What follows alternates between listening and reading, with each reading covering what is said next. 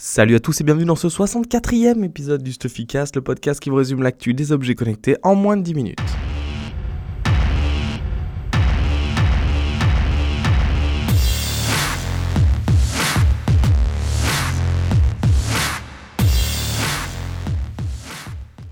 Crois que le premier épisode du Stuffycast, je vous parlais déjà des drones de livraison autonome. Il y a plein de tests qui sont faits. Et enfin, Amazon vient de faire la première vraie livraison qui a eu lieu en Angleterre. C'est le premier pays qui a autorisé Amazon euh, de faire voler des drones sans les avoir en point de mire.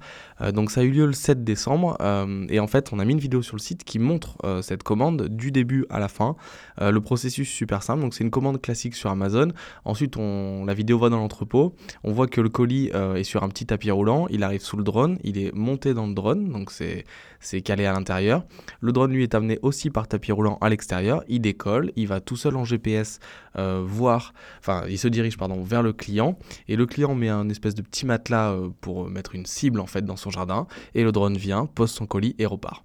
La commande n'a pris que 13 minutes. C'est vraiment le gros coup d'envoi. Il y a la Poste aussi qui fait des choses en France actuellement. Euh, et on va voir ce qui va changer dans les, dans les prochaines semaines. Mais en tout cas, 13 minutes pour recevoir sa commande, ça fait plaisir. Petite interlude, je vous invite à aller voir notre chaîne YouTube. On a sorti euh, le test du Dash. Donc c'est le premier test vidéo qu'on fait avec notre nouveau style. Il va y en avoir un deuxième nouveau test qui va sortir normalement aujourd'hui.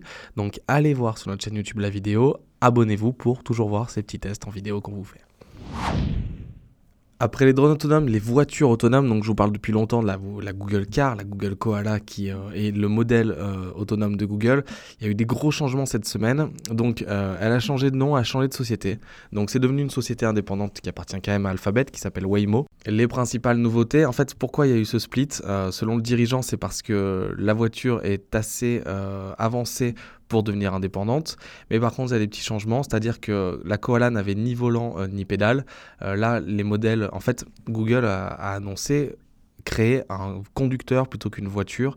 Donc en gros, cette intelligence va être mise euh, dans des voitures euh, créées par des constructeurs qui ont le savoir-faire automobile. Donc c'est un vrai shift euh, sur la stratégie de Google. On a aussi eu Uber qui a annoncé cette semaine que les premiers véhicules autonomes roulaient dans San Francisco. Il y a bien sûr un conducteur et un responsable scientifique par voiture pour suivre l'avancée de la voiture. Mais en tout cas, tout ça est en train de bouger fortement et on ne devrait pas tarder à avoir des vraies voitures autonomes rouler dans les villes. Les Tesla, par exemple, le sont déjà euh, quasiment à 100%. Il ne reste plus maintenant qu'à mettre en vigueur une législation adaptée à tous ces véhicules autonomes.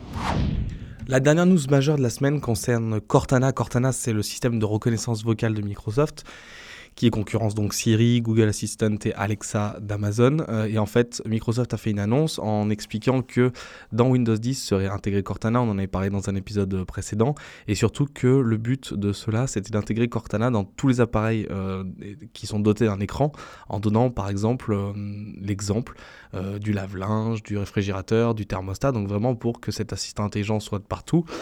et ils ont présenté le premier modèle euh, qui l'intégrera et ce sera une enceinte faite en partenariat avec Harman Kardon euh, qui sera tout simplement le concurrent de l'Amazon Echo et du Google Home. D'ailleurs au passage concernant l'Amazon Echo, il y a le Win qui est un hôtel de Las Vegas qui vient de faire une communication et qui a annoncé qu'il y aurait un Amazon Echo en 2017 qui sera installé dans chaque chambre. Donc il y a même des possibilités B2B pour ces objets-là. Je pense vraiment que les assistants vocaux vont être la techno de 2017. Je vous parlais les semaines précédentes du rachat de Pebble par Fitbit. Euh, au passage, j'ai été remboursé euh, de mon Kickstarter sur le Pebble Core, donc ils sont allés plus vite que, que ce qu'ils avaient dit, ils avaient annoncé février. Euh, et là, il y a eu une nouvelle annonce euh, cette semaine. Euh, Fitbit ne veut plus utiliser les produits hardware de Pebble et utiliser le software pour les produits Fitbit, mais un développeur de Pebble a annoncé que Fitbit allait continuer en 2017 de supporter les API, l'App Store, les serveurs, etc. pendant toute l'année 2017. Et que les développeurs étaient en train de bosser pour rendre le système Pebble plus indépendant du cloud en 2018. Donc euh, il fonctionnera de lui-même pour la plupart euh, des, fonctionnalités. Par contre, on ne sait pas quand est-ce que vont s'arrêter les fonctionnalités type euh, météo, reconnaissance vocale, service de messages qui, eux, fonctionnent uniquement grâce au cloud. En tout cas, ça fonctionnera jusqu'à fin 2017, mais on ne sait pas si les montres vont vraiment bien marcher après ça. Je vous remercie d'avoir écouté ce 64e épisode du Stuffycast, ça commence à faire. Euh, je vous donne rendez-vous comme d'hab la semaine prochaine pour un prochain épisode. On s'approche très rapidement du CES, on y sera comme chaque année. On essaiera de vous faire un petit épisode au moins en live de là-bas. Il y aura certainement un épisode du Stuffycast. On n'avait pas pu l'année dernière parce qu'on n'avait pas le matos. Peut-être que là, ça va être possible.